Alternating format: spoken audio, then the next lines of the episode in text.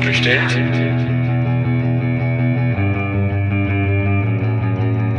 Ist so bestellt? So nicht bestellt. Der kritische Podcast über Abschiebungen. Und damit begrüßen wir euch zu einer weiteren Folge des So nicht bestellt Podcast, dem kritischen Podcast über Abschiebungen. Ja, in der heutigen Folge aus unserer B-Reihe, in der wir ja gemeinsam mit Expertinnen aus verschiedenen Perspektiven auf Abschiebungen schauen, haben Marc und ich, mein Name ist Sandra, den Aktivisten Mohamed Okasha zu Gast. Und gemeinsam mit Mohamed wollen wir unmittelbar an das letzte Gespräch mit Juliane Nagel anknüpfen und weiter der Frage nachgehen, welche Rolle Kommunen beim Thema Abschiebungen einnehmen. Und so viel sei vorab verraten, Mohammed wird uns hier nochmal ganz neue Perspektiven aufzeigen, als es bislang Juliane Nagel in der Rolle als Stadtratsmitglied bzw. Landtagsabgeordnete getan hat. Denn Mohammed ist erst Mitte des Jahres in den Migrantinnenbeirat der Stadt Leipzig gewählt worden. Wir sprechen mit ihm darüber, was er in seiner Amtszeit im Migrantinnenbeirat alles bewegen und erreichen möchte, aber auch, was aus seiner aktivistischen Sicht in der Stadt Leipzig beim Thema Abschiebungen alles noch dringend passieren muss. Wir haben Mohammed aber nicht nur als Mitglied des Migrantinnenbeirats in den Podcast eingeladen, sondern auch, um mit ihm über postmigrantische Gesellschaften zu sprechen, für die er sich nämlich seit Jahren stark macht. Und ob es in einer postmigrantischen Gesellschaft noch Abschiebungen gibt, das werdet ihr in dem Gespräch erfahren. Für das Gespräch hatten Marc und ich es uns in den Boncourage-Räumlichkeiten im Brunner bequem gemacht, während Mohammed sich digital aus Berlin zugeschaltet und sich dann selbst aufgenommen hat. Das ist leider ein wenig an der Qualität zu hören. Auch solltet ihr euch nicht über ab und zu zu hörende Klopfgeräusche wundern. Und da wir in diesem Gespräch auch wieder über Abschiebungen und die damit einhergehende Gewalt sprechen, bitten wir euch, das Gespräch nur in einer stabilen psychischen Verfassung zu hören und gerne auch mit einer weiteren Person. Genau, und bevor es losgeht, dürfen wir euch noch zwei freudige Nachrichten mitteilen. Denn zum einen hat unsere erste Podcast-Gästin der A-Folge, Sarah, nun endlich eine aufenthaltsrechtliche Sicherheit dass sich nämlich die Härtefallkommission endlich für das Vorliegen eines Härtefalls entschieden hat. Das heißt, sie muss keine Abschiebung mehr nach Georgien fürchten. Wir wünschen ihr und ihren Eltern alles, alles Gute und hoffen sehr, ja, dass möglichst keine oder nur sehr kleine Narben von der durchlittenen Zeit übrig bleiben werden. Und die zweite freudige Nachricht ist, dass die im Juni nach Georgien abgeschobene Familie Imerichvili aus Pirna endlich wieder nach Deutschland einreisen durfte, nachdem nämlich das Oberverwaltungsgericht in Sachsen festgestellt hat, dass die Abschiebung hätte nicht erfolgen dürfen. Wir freuen uns total und hoffen auch hier, dass die Familie schnellstmöglich eine aufenthaltsrechtliche Sicherheit bekommt. Hierfür hat die Kampagne Bring Back Our Neighbors einen offenen Brief aufgesetzt, in dem nicht nur die aufenthaltsrechtliche Sicherheit für die Familie Imerichvili gefordert wird, sondern auch das Ende der sächsischen Abschiebepolitik. Weitere Informationen dazu wie immer in den Shownotes. Weniger erfreulich sind die aktuellen Geschehnisse in Afghanistan und das, was Afghaninnen in Afghanistan, aber auch in Deutschland aktuell durchleiden müssen. Wir blenden dieses Thema in dieser Folge bewusst aus, weil wir dazu in den nächsten Tagen noch eine aus der Reihe Folge herausbringen wollen. Und zum Abschluss noch zwei kurze Mitteilungen in eigener Sache. Zum einen hat der So nicht bestellt Podcast nun auch eine eigene Webseite. Unter so nicht findet ihr nicht nur alle Folgen im Überblick, sondern auch alle Shownotes, weiterführende Links und Informationen. Und natürlich last but not least unsere stetig wachsende Bestellliste mit allen Bestellwünschen unserer bisherigen Gästinnen für eine Welt ohne Abschiebungen. Und die zweite Sache ist eine Einladung zu einer Podiumsdiskussion im Rahmen des Klimacamps, das ab dem 29. August eine Woche lang am Leipziger Flughafen stattfinden wird. und ich dürfen dort am 1. September um 19.30 Uhr eine Podiumsdiskussion moderieren und das mit sehr spannenden Gästinnen zum Thema Tatort Flughafen LIC Abschiebungen und unserer Widerstand. Ein sehr spannendes Thema kommt also sehr gerne vorbei. So, das soll es aber an dieser Stelle nun gewesen sein und wir starten nun gleich in das Gespräch mit Mohammed. Und die erste Frage, die wir an Mohammed gerichtet haben, ist die, was er denkt, warum wir ihn als Aktivisten in einem Podcast über Abschiebungen eingeladen haben. Viel Spaß. Äh, vielleicht, weil ich mich mit dem Thema beschäftige, schon, schon relativ lang und äh, ja, und in welchen Formen? Wie sieht das konkret aus? Genau, also ich meine, ich beschäftige mich mit dem Thema schon unterschiedlichen, äh, oder ich habe mich auch in unterschiedlichen Phasen mit dem, ich, mit dem Thema beschäftigt. Ich habe als Sozialbetreuer gearbeitet, äh, 2014 für Geflüchtete, Ende 14 für ungefähr drei Jahre und äh, da habe ich, hab ich angefangen, mich mit dem Thema zu beschäftigen, weil es war natürlich Horror-Erfahrung, äh, ähm, da auch einfach aufzustehen oder ins Heim zu fahren am Morgen und dann komme ich die Nachricht, okay, der oder der wurde ab gestern Abend der Nachts äh, verhaftet und abgeschoben. Das war natürlich sehr, äh, sehr, sehr schlechte Erfahrung und da habe ich mich natürlich, habe ich mehr und mehr mich mit dem Thema, äh, oder habe ich angefangen, mehr und mehr mit dem Thema zu, zu beschäftigen. Und das Thema begleitet mich auch schon äh, seitdem, seit 2014. Und äh, genau, gerade bin ich auch äh, im Migrantenbeirat und ähm, also ich meine, dann ich war auch vor einer kurzen Zeit im, im Vorstand vom Sächsischen Flüchtlingsrat, der sich äh, massiv mit diesem Thema beschäftigt. Und ähm, sowieso auch davor und danach habe ich auch die Arbeit von dem Sächsischen Flüchtlingsrat sozusagen verfolgt.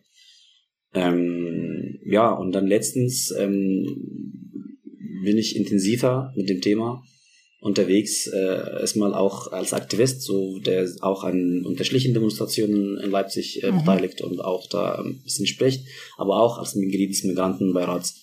Und äh, bei mir steht so in der Agenda Nummer eins ein Antrag um, ähm, um Abschiebung, sagen wir so, ein bisschen zu äh, regulieren, nicht regulieren, sondern ein bisschen Menschen von Abschiebung zu retten. Natürlich, man kann nicht als Mitglied des Migrantenbeirats Abschiebung stoppen, schon wäre es, aber äh, ja. Hm.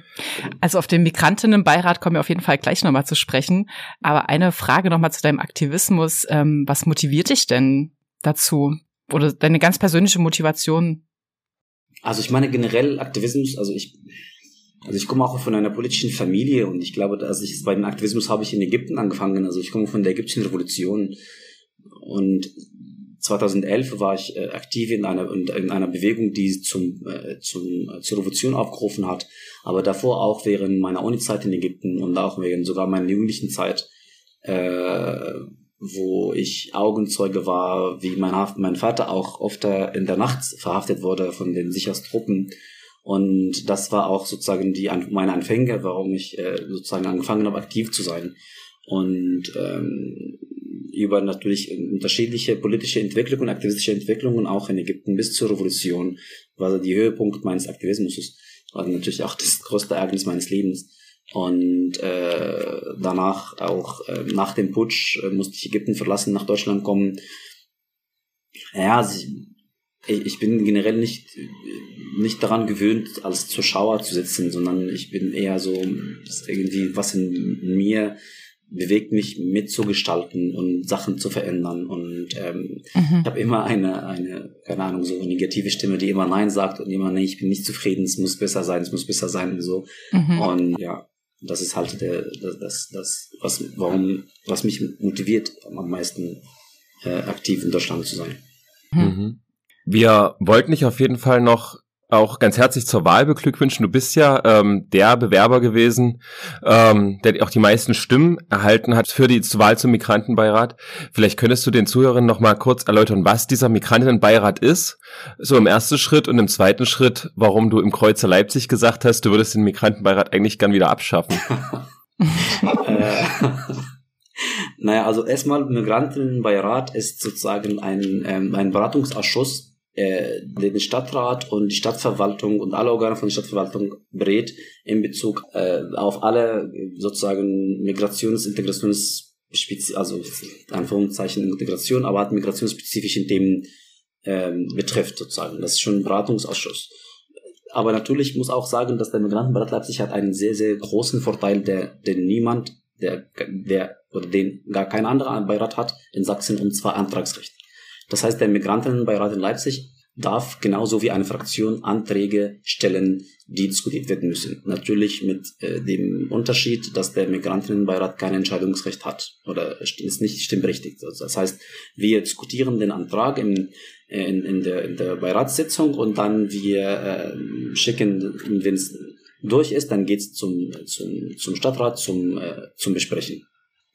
Das ist erstmal die Aufgabe von dem Migrantenbeirat äh, warum ich halt äh, in der Kreuzzahl Leipzig gesagt habe, dass ich gerne den Migrantenbeirat abschaffen möchte, weil ich muss sagen, dass es äh, während der ganzen des ganzen Wahlprozesses war ich halt auch hatte ich sehr äh, widersprüchliche Stimmen in mir. Einmal so, ja, das ist wichtig, das ist ein wichtiges Instrument. Man kann also ich kann äh, ich und meine Kolleginnen sozusagen können Sachen bewegen und ändern.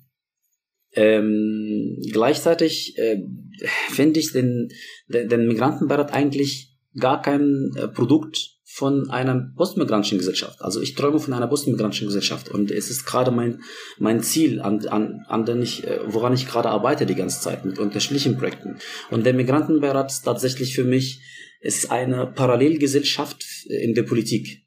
Es ist so, hier zwei, zwei Saale, hier zwei Räume, hier sitzen die weißen äh, Stadträtinnen im Stadtrat und hier sitzen die, äh, die Migranten in einem Nebenraum und äh, das war's. Also Parallelgesellschaft auf der Politik. Eigentlich mein Traum ist, dass wir als äh, Migrantinnen sozusagen, und hier meine ich das Wort wirklich Migranten ohne deutschen Pass, ähm, dass wir an den äh, Kommunalwahlen teilnehmen dürfen und auch vertreten werden in dem Stadtrat, dass wir auch auf den Wahllisten stehen von den, von den Parteien und vertreten werden und nicht mehr solche äh, Instrumente brauchen.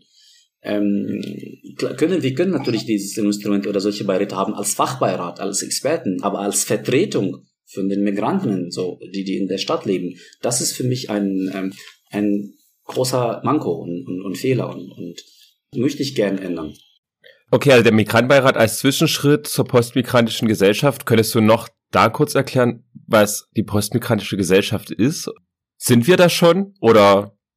Beziehungsweise kannst du es vielleicht auch ein bisschen plastischer machen? Also, was müssen wir uns denn da jetzt drunter vorstellen? So als Mensch, der sich vielleicht noch nicht damit so intensiv befasst hat.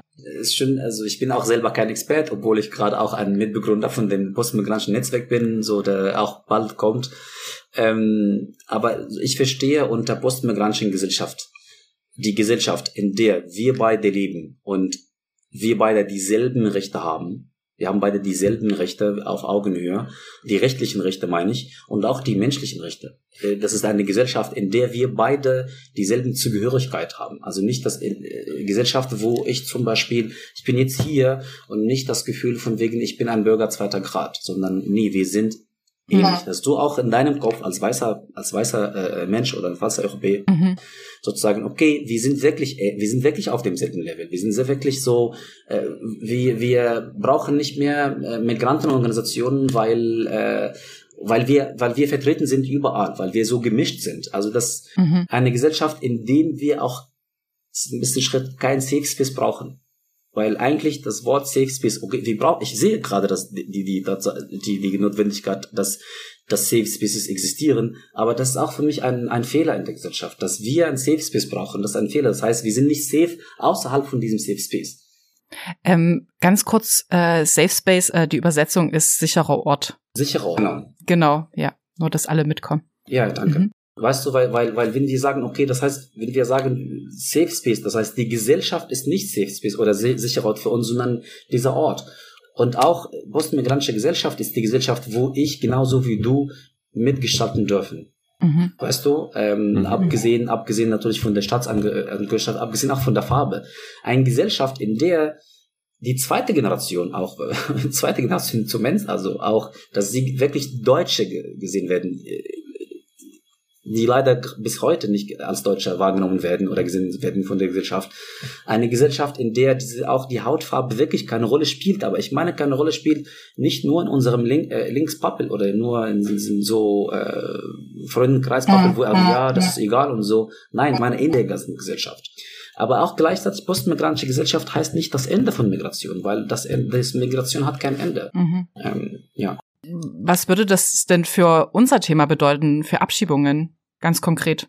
Ich meine, also ich meine, sagen wir so, um, um auch äh, realistisch zu sein, das ist, ich meine, in Utopie-Welt gibt es keine Abschiebungen. Aber ich glaube, ich kann mir vorstellen, wenn wir wirklich so in postmigrantischer Gesellschaft leben, ja, wo wir sozusagen auch vertreten sind in der Politik und so, dann können wir vielleicht äh, mit Leidenschaft und Herz und Blut mehr dagegen tun, weißt du? Und ähm, für unser Thema auch Abschiebungen, äh, dass man, das ist auch, das ist auch eine Sache. Weißt du, ich habe ich einmal, aber ich weiß nicht, ob das damit so abhängt, aber in meinem Kopf macht schon Sinn. Ähm, gerade in der Gesellschaft, in dem Gesetz ist so, das habe ich auch in der letzten äh, Demonstration gesagt, äh, in einer Rede, dass Afghanistan zum Beispiel ist äh, ein sicheres Land für die Afghanen, deswegen sie dürfen abgeschoben werden. Aber wenn du auf der Seite von dem Außenministerium gehst, und guckst du die unsicheren Länder oder diese Reisewarnung von Außenministerium, dann steht Nummer eins Afghanistan oder Nummer zwei. Weißt du, Afghanistan mhm. steht mhm. ganz vorne als unsicheres Land. Das heißt, Afghanistan ist nicht sicheres Land für die weißen Europäerinnen, Deutschen, aber für die Afghanen doch sicheres Land, weißt du? Das sind auch mhm. zwei Gesetze, die, die zwei Regeln, die gerade auf der politischen Ebene äh, sozusagen gemacht wurden und widersprüchlich. Das heißt, hier, hier kann man nicht von, von Augenhöhe reden und, und von, von Gleichberechtigung reden, sondern jetzt ist leider keine postmigrantische Gesellschaft. Es ist hier ist keine ja. menschliche Gesellschaft überhaupt, also weißt du, aber ähm, aber ja, ich weiß nicht, ob es Sinn macht halt für das Thema gesetzlich, aber in meinem Kopf macht schon Sinn irgendwie. Mhm. Mhm. Genau, und du fängst ja jetzt im Prinzip oder hast ja schon lange angefangen, aber ähm, hast jetzt im Migrantenbeirat nochmal ganz andere Mittel. Du hast vorhin schon angesprochen, du willst äh, den Flughafen Leipzig-Halle auch in den Fokus nehmen, ähm, dass die Stadt da sich in irgendeiner Art und Weise positioniert. Wie könnte das aussehen? Also ich meine, das ist, äh, ist also was, was der Flughafen angeht. Also ich meine, wir haben gerade zwei ähm, äh, zwei Gedanken, ja. Also und auch, äh, ich muss dir auch Marc danken. Du hast auch extremst äh, viel Arbeit da investiert und geholfen und viel gemacht. Also du hast, du hast, also, du hast alles gemacht tatsächlich. Ähm, und und äh, dieser mit, mit dem Flughafen, ähm, die Geschichte mit, mit dem Flughafen, dass von der Flughafen Leipzig sozusagen keine Abschiebungen stattfinden, es ist natürlich schön und, und, und sehr schöne Sache und schöne Gäste, aber aber es ist auch trotzdem für, für mich bleibt Symbolpolitik, weil sie werden woanders abgeschoben. So, wenn das, wenn das mhm. so ist, von woanders abgeschoben. Aber der, der, der, ich weiß nicht, ob wir über den zweiten Teil oder ersten Teil von dem Antrag reden können. Und zwar, dass tatsächlich die Ausländerbehörde Leipzig beauftragt wird, äh, äh, bestimmte Regelungen und, äh, zu beachten, bevor sie ähm, die Abschiebungen durchführen, beziehungsweise bevor sie die Daten an die Zentralausländerbehörde in Chemnitz abgeben, damit die Abschiebung äh, durchgeführt wird. Genau, also Bleiberechtsregelung zu prüfen, bevor überhaupt mit der zentralen Ausländerbehörde kooperiert wird. Die zentrale Ausländerbehörde, die dann auf sächsischer Ebene die Abschiebung koordiniert, ne? Ja, genau. Das ist zum Beispiel so, dass es äh, Sachen geprüft wird, ob auch äh, ob es Schulbesuch gibt, also halt, ob es Minderjährige gibt, die in die Schule gehen. Das ist das mhm. Recht, weil das Recht auf Schulbesuch ist natürlich Menschenrecht und Grundrecht.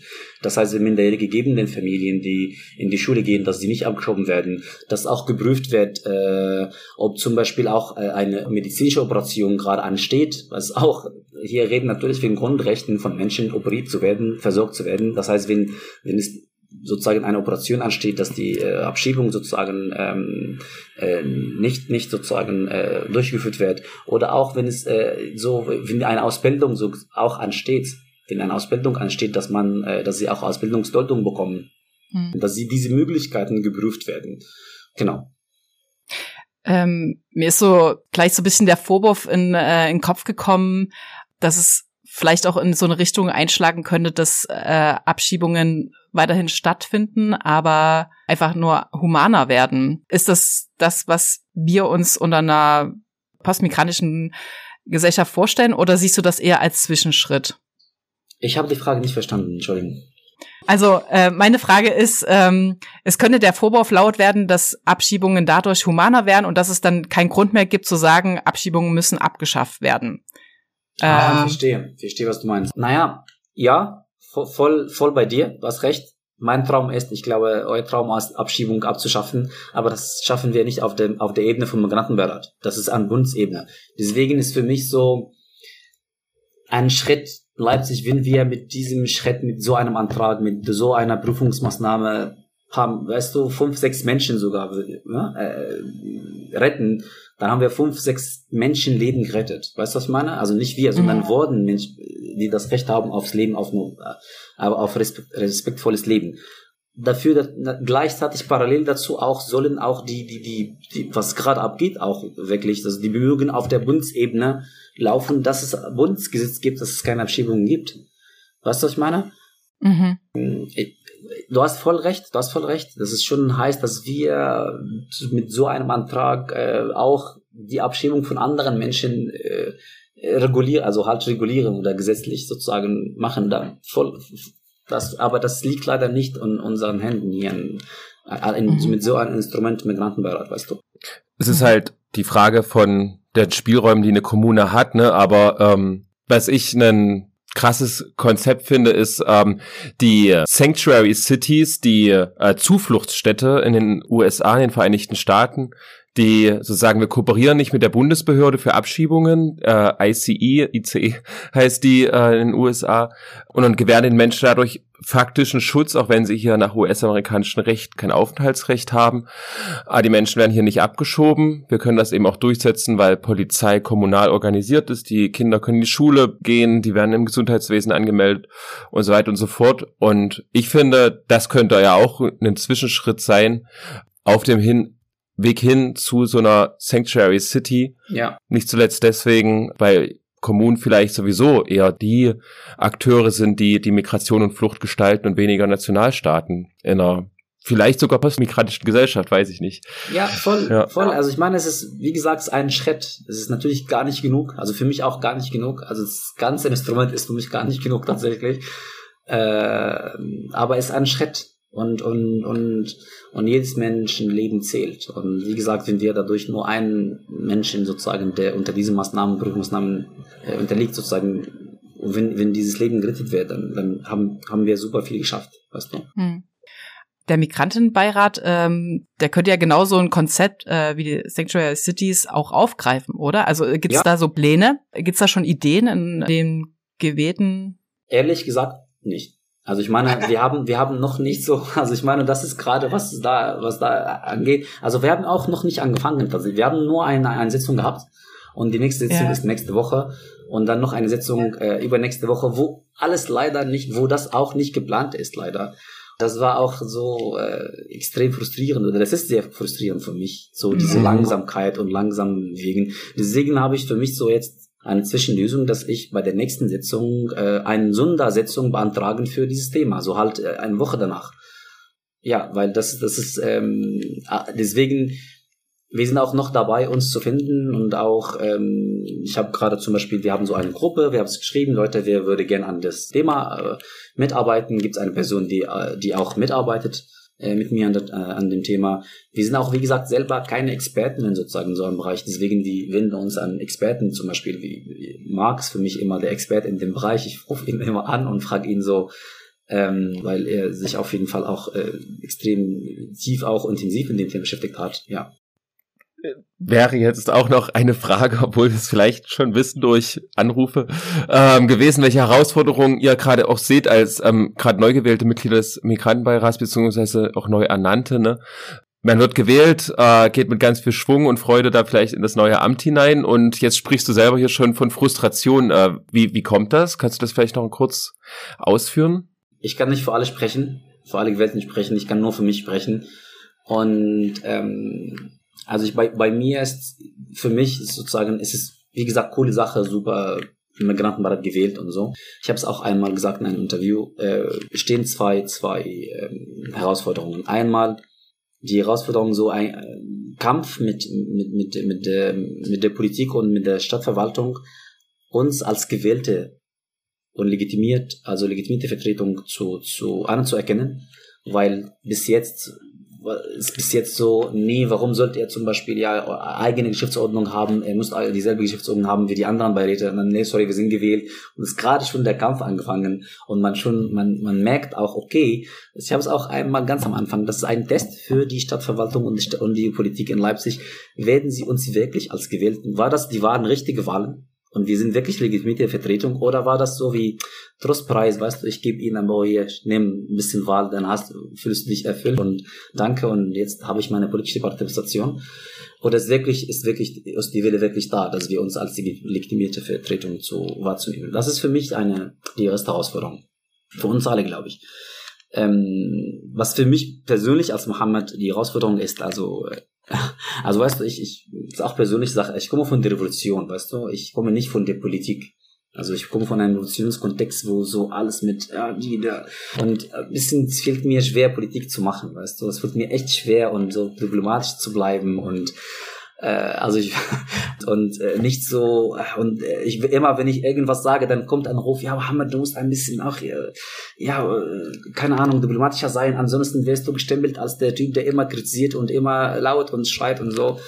Und ähm, und außerdem diese krasse langsame äh, Bürokratie wirklich fuckt mich ab tatsächlich so so viel wegen ja okay wir haben eine Setzung komplette Setzung einen Monat nur um über die Formalitäten zu reden mhm. und das war echt auch eine lange Diskussion dass wir überhaupt bei der nächsten Sitzung das Thema Ausländerbehörde auf dem Tisch haben und den Chef von Ausländerbehörde zu, äh, einzuladen, weil sie wollten auch die nächste Sitzung oder einige wollten die nächste Sitzung nach jetzt zwei Monaten auch wieder organisatorische Sitzung. Und sagt, nee, Leute, es, es geht nicht, also das ist zu langsam. Und dann haben wir August äh, Sommerpause. Und dann haben wir äh, September, keine Ahnung, weißt du, und September haben wir Bundestagswahlen.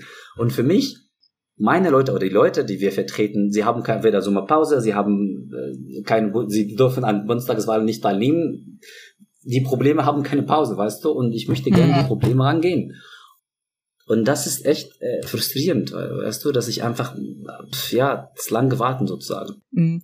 Ähm, vielleicht noch mal für Menschen, die sich jetzt noch gar nicht äh, mit Migrantinnenbeiräten auseinandergesetzt haben, ähm, vielleicht noch mal ganz kurz, äh, wie setzt sich jetzt der Leipziger zusammen? Wie viel sind da? Wie viel wurden da gewählt? Und ähm, vielleicht auch noch mal die Frage, ob du gewisse Vorbilder hast, beziehungsweise gibt es auch andere Migrantinnenbeiräte in Sachsen oder seid ihr der einzige, der der Starter sozusagen?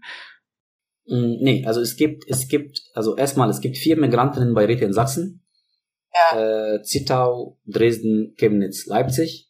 Mhm. Dresden wird schon gewählt seit langer Zeit. Leipzig das erste Mal jetzt in der Geschichte Leipzig, dass es gewählt wird.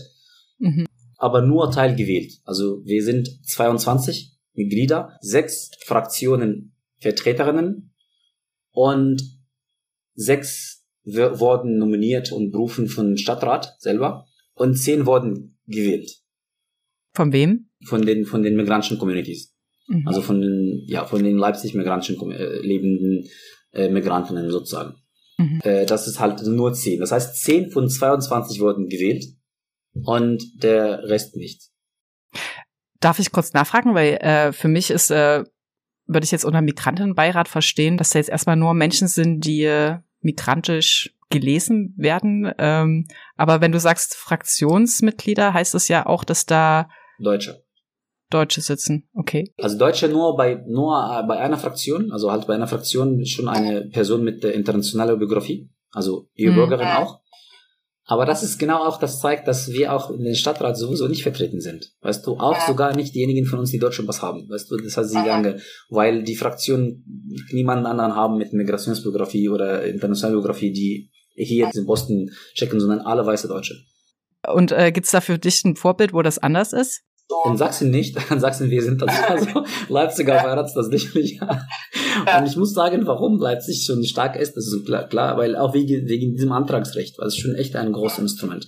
Ähm, andere Vorbilder, ich habe nur, ich, ich habe tatsächlich bis, bis Ende 2019 habe ich als Koordinator des Migranten, äh, des Netzwerks der Migranten in Bayreuth in Sachsen gearbeitet. Und da habe ich einmal einen, eine Art so so Analyse, aber nicht so krass tief, so ein bisschen analysiert, welche Beiräte gibt's in Deutschland und so. Aber war, damals war auf der auf der Landsebene. Und bei mir ist Hessen Vorbild.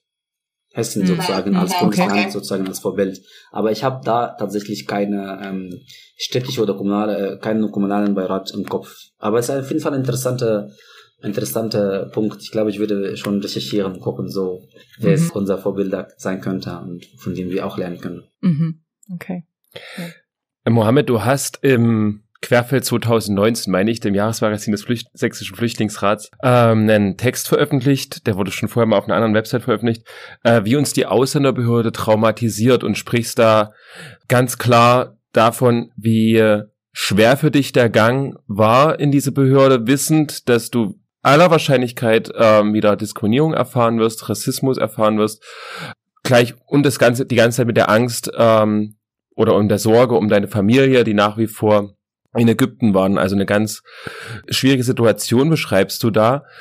Vielleicht magst du noch mal kurz, vielleicht auch noch mit, mit deinen eigenen Worten wiedergeben, was du da niedergeschrieben hast, ähm, warum es auch wichtig war für dich, das niederzuschreiben und was du jetzt auch ähm, daraus für, für, dein, für dein Amt als Migrantenbeirat jetzt ableitest.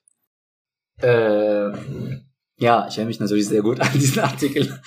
Äh, das war ein offener Brief, den ich auch geschrieben habe. Äh, also ich habe es auch an Merkel geschickt und an, äh, an den Ministerpräsident und schon habe ich gesagt, okay, ich wollte ein bisschen.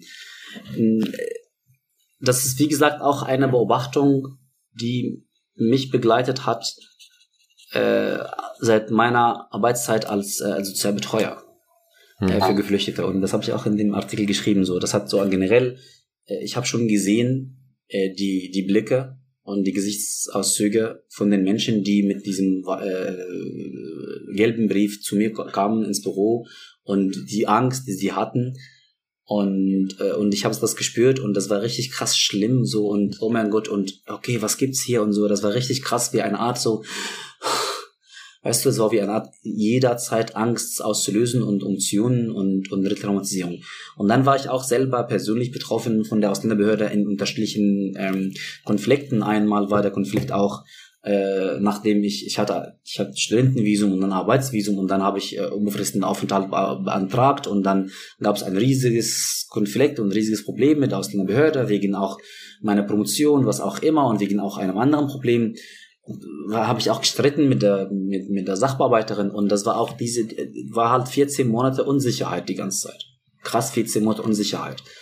Und danach äh, war das okay gelöst und dann habe ich den Antrag gestellt auf Familienzusammenführung der auch mal äh, immer wieder so verschoben, verschoben, verschoben und auch keine Sicherheit, weil ich wollte eine Wohnung mieten für meine Familie, weil und ein und die Einschulung von meinem Kind sozusagen auch ähm, ähm, ähm, garantieren und dann wurde auch mehrmals verschoben und war auch keine Sicherheit, weil und auch für meine Familie, die auch die Koffer gebacken haben, wirklich mhm. zweimal und ähm, nee, warten, jetzt warten, jetzt warten. Mhm. Und, und diese ganzen Unsicherheiten, das meine ich ja mit der Traumatisierung. Das, ich, hab, ich war zum Beispiel in Ägypten, ich war politisch gefangen in Ägypten, ich war, äh, keine Ahnung, in der Revolution, ich habe Putsch erlebt.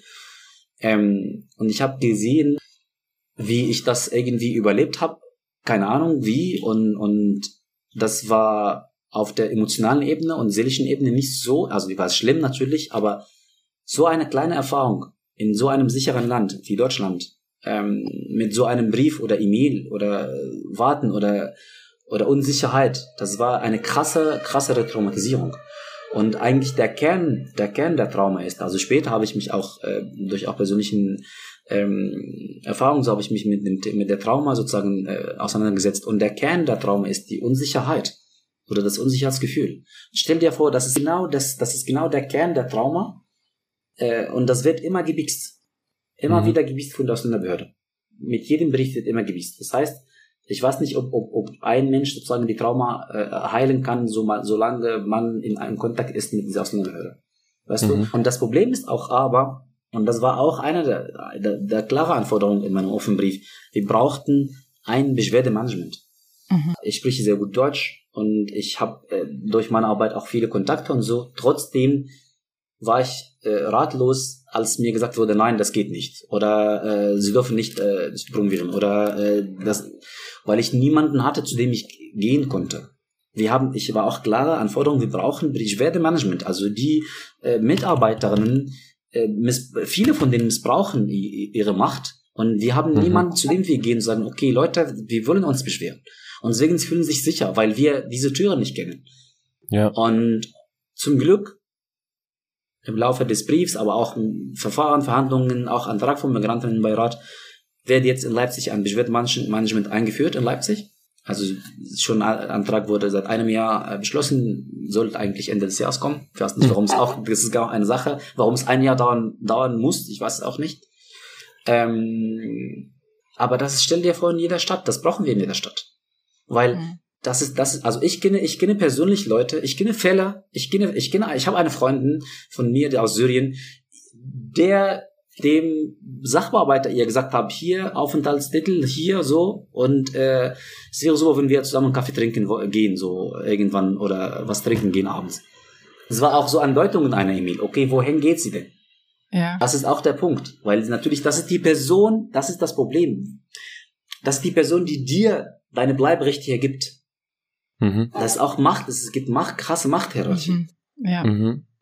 Genau, und, und Beschwerdemanagement ist eine Sache, die du da angehen wirst, beziehungsweise jetzt wahrscheinlich auch mit weiter prüfen wirst, wie das jetzt in, in Leipzig anläuft. Aber da auch nochmal die Frage, inwieweit passt denn Ausländerbehörde als Institution auch zu der Idee oder dem Konzept einer postmigrantischen Gesellschaft? Naja, also ich meine. Das, ich meine, ich meine, ich gehe ins Bürgeramt als weißer deutscher Staatsbürger. Äh, nicht deutsche Menschen müssen zur Ausländerbehörde. Das ist ja, und ich glaube, im, im Bürgeramt ist es freundlicher. Hm. Ja, voll. Stimmt, du hast recht. Bürgeramt ist wirklich freundlich. ja, stimmt, du hast wirklich recht. Also zumindest jetzt, das habe ich nie so gedacht, aber du hast recht.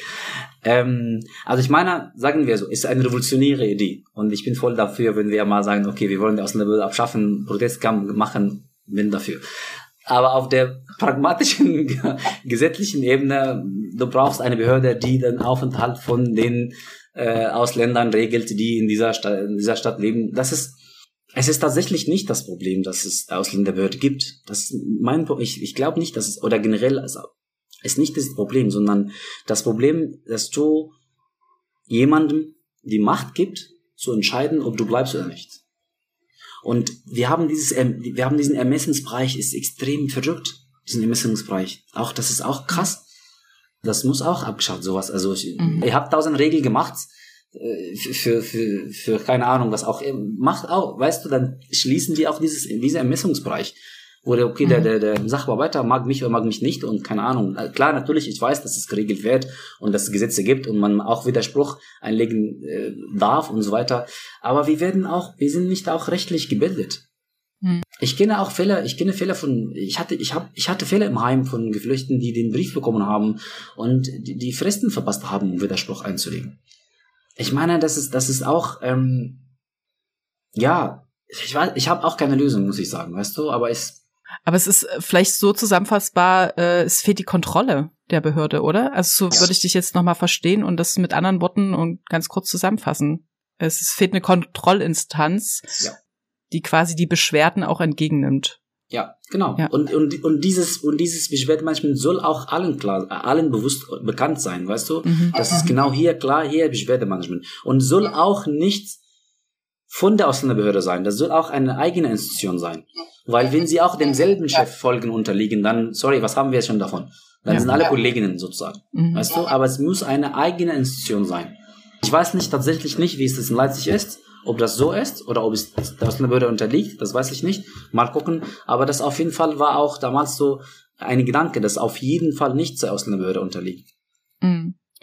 Dann greifen wir den Gedanken mal auf und äh, beam uns in die Zukunft in 20 Jahren. Wie würdest du, wie stellst du dir Leipzig in, in 20 Jahren vor?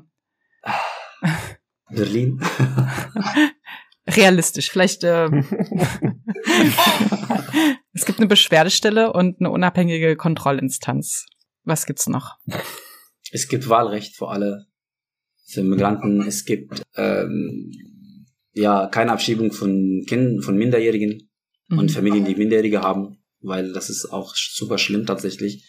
Also generell, mhm. also das haben wir nicht in dem Antrag geschrieben, aber das ist wirklich, äh, das ähm, ist eine krasse Sache für einen, eine krasse Erfahrung für einen Minderjährigen, ein Minderjähriger. Mhm. Die gerechte Vertretung, also weißt du zum Beispiel, ich, ich will auch nicht ein Thema anfangen, ein weiteres Thema anfangen, aber es mir äh, ist uns, äh, wir haben auch mit einer Kollegin auch von dem Migrantbeirat gesprochen nach dem nach der ersten Sitzung und da hat sie gesagt, ah krass, ist dir eingefallen, dass wir alle so, dass alle, die da sitzen, von Bildungs-, also halt Akademikerinnen sind sozusagen. Mhm. Das heißt, das Arbeiterklasse ist auch nicht vertreten bei so einem Ausschuss. Das ist auch generell Gerichtevertretung auch ähm, ähm, ja, dass auch diese Mehrsprachigkeit, Mehr, Mehrsprachigkeit auf der Behörden auch, das ist auch ein Traum von mir, dass die Behörden auch offen sind für Mehrsprachigkeit und dieses Amtssprache Deutsch nicht mehr existiert. Mhm. Mm, ja, dass man auch auf anderen Ebenen auch, äh, auf schulischen Ebenen, dass man auch in der Schule äh, Themen wie Zugehörigkeit und Identität auch für die äh, migrantischen Kinder auch fördert und nicht versucht, sie zu, zu löschen. Das ist auch ein anderes Thema, wo wir auch gerade einen Antrag machen, auch ähm, ja, Ah, noch eine andere Sache, dass, dass, dass auch sehr viele POCs in der Stadtverwaltung sozusagen. Und das ist auch noch ja. einer, den wir auch stellen werden. Jetzt schon fast fertig. Entschuldigung, POC ist People of Color. Menschen mit, mit Rassismuserfahrung. Genau. Und noch eine Frage, gibt's noch Waffenverbotszonen in Leipzig? Stimmt. Anspielung auf die Eisenbahnstraße. Also wenn jemand mich fragt, also, nee, nee, sorry, ich wohne in Schleusig, weißt du, da, also, ich glaube, in 50, 50 Jahren, wenn sie das sie schön schickimicki Viertel, so, sehr bürgerlich ja. Ah, du hast die Frage nicht beantwortet. Welche Frage denn? Also ich, Ob es noch Waffen, Nein, gibt's nicht. Äh, gibt's nicht mehr. ja, natürlich. Ach so, natürlich. Ach so, ich habe es nicht. Ich dachte, das war Ergänzung. Ach so, ja. Okay, okay. Ach so, ja, natürlich. Ja, klar, auf jeden Fall. Das das Bullshitiste, was es gibt. Diese Waffenzone. Äh, also man, klar, ist auch geschafft. Aber das nicht in 20 Jahren. Ich hoffe, das nächstes Jahr. Ja, ja, auf jeden Fall. Das, das ist schon wichtig. ähm, wir haben noch eine Frage zu den Anti-Abschiebedemos, wo du ähm, in der letzten Zeit auch mit aufgetreten bist ähm, und hast dort eben auch immer ganz stark gemacht, Abschiebungen sind eben Gewalt. Kannst du das mal ausführen, was du damit meinst? Ne? Bei Abschiebungen wird ja in der Regel, wohlgemerkt, Ausnahme bestätigen Regel, wird in der Regel niemand zusammengeschlagen von der Polizei. Ähm, wie kann es sein, dass Abschiebungen dann, dass Abschiebungen Gewalt sind? Naja, also ich meine, äh, ich glaube, wir sind auch alle einig, dass, dass manchmal und oft sogar die emotionale Gewalt schlimmer ist als die physische Gewalt. Mhm. Und, und, und die emotionalen Wunden, die Abschiebungen hinterlassen, in nicht nur einer Person, sondern in, in allen per Personen, die umgeben sind von diesen Menschen, der abzüglichen Menschen, das äh, Wunden hinterlassen und emotionale Gewalt ist. Also ähm, ich stelle, ich, ich, ich stelle mir die Leute vor, die Angst vor, die die Familie haben, deren Angehörigen abgeschoben werden. Egal, die Familien, die hier wohnen, aber auch die da äh, vor Ort wohnen. Oder die Freundinnen, die auch selber betroffen sind. Von, äh, das ist auch für sie alle äh, emotionale Gewalt ich, ich kenne es von, von Menschen, die ich, äh, Freundinnen von mir, die, ähm, die betroffen sind oder bedroht sind von Abschiebungen. Das ist immer so, wenn eine, wenn die Polizei kommt zu einer Person, dass sofort alle werden angerufen, hier schnell rausgehen aus dem Haus, raus, und dann ist, die schlafen nicht die ganze Nacht und einfach gehen hin und her und, äh, und warten, bis die, wenn, bis der sozusagen der Morgen kommt, damit sie wieder nach Hause gehen können oder schlafen können. Das ist alles emotionale Gewalt, das ist auch Traumatisierung, das ist tatsächlich für mich der höchste Gewalt, das es gibt. Mhm. Und, und, und das ist für mich schlimmer als, äh, wie gesagt, dass ich äh, so eine Flasche, die, die, äh, die den Kopf sozusagen gegen den Kopf äh, stoßt. Mhm. Mhm.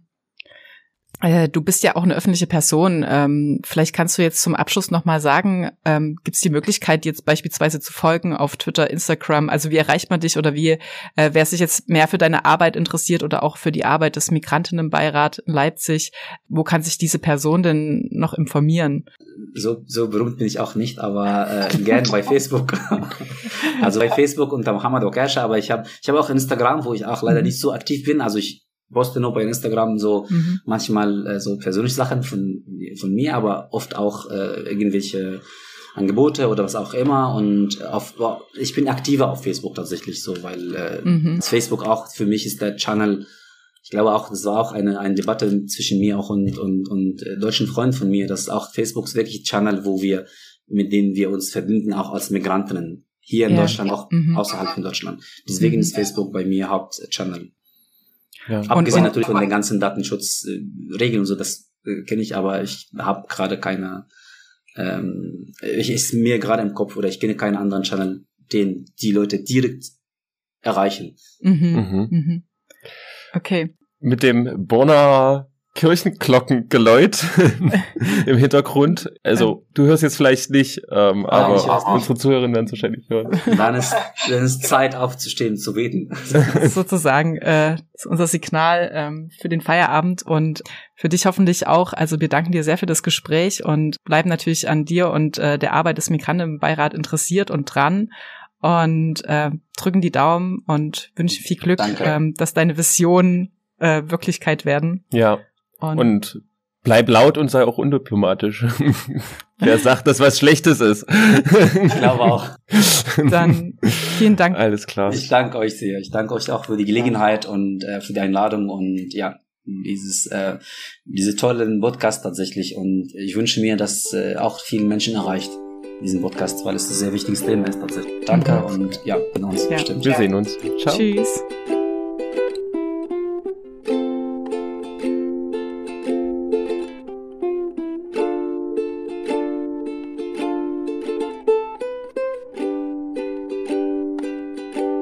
So, das war also der So nicht bestellt Podcast im Gespräch mit dem Aktivisten Mohamed Okasha. Wir hoffen, dass ihr es mindestens genauso spannend fandet wie wir und ähnlich viele neue Gedanken, Impulse und Perspektiven mitnehmen konntet. Uns ist in dem Gespräch noch einmal bewusst geworden, welche zentrale Rolle Kommunen auch in Hinblick auf Abschiebungen und aufenthaltsrechtliche Sicherheit einnehmen können und dass sie diesbezüglich zahlreiche Handlungsmöglichkeiten und Gestaltungsspielräume haben. Mit der nächsten Folge wollen wir unsere, ja man kann sagen, Kommunentriologie abschließen und den Blick noch einmal über den Tellerrand hinaus richten. Wir werden nämlich mit Nora Bretzka vom Flüchtlingsrat Berlin sprechen und gemeinsam mit ihr schauen, was wir in Sachsen von einer Stadt wie Berlin noch lernen können. Und falls ihr an dieser Stelle noch nicht genug Podcast gehört habt, möchten wir euch noch eine Hörempfehlung mitgeben, nämlich den Podcast Asyl im Dialog der Refugee Law Clinics Deutschland. In dem Podcast spricht die Moderatorin Victoria Lies mit zahlreichen Expertinnen, um verschiedene Perspektiven und Bereiche des Asyl- und Aufenthaltsrechts zu beleuchten. Die bisher über 30 Folgen sind eine absolute Hörempfehlung von uns. Also hört da gern mal rein. Die Informationen dazu findet ihr natürlich in den Shownotes verlinkt. Und wenn ihr uns helfen wollt, den So nicht bestellt Podcast bekannter zu machen, dann teilt diese und alle anderen Folgen gerne mit Freundinnen und Familie, folgt uns auf Twitter, Instagram und Facebook und gebt uns gerne auch Rückmeldung, was euch rund um das Thema Abschiebung bewegt und interessiert. Passt auf euch auf, bleibt gesund und uns gebogen und vor allem verliert das Tier nicht aus den Augen. Paragraph 1 Asylgesetz, Bleiberecht für alle. Nicht so bestellt.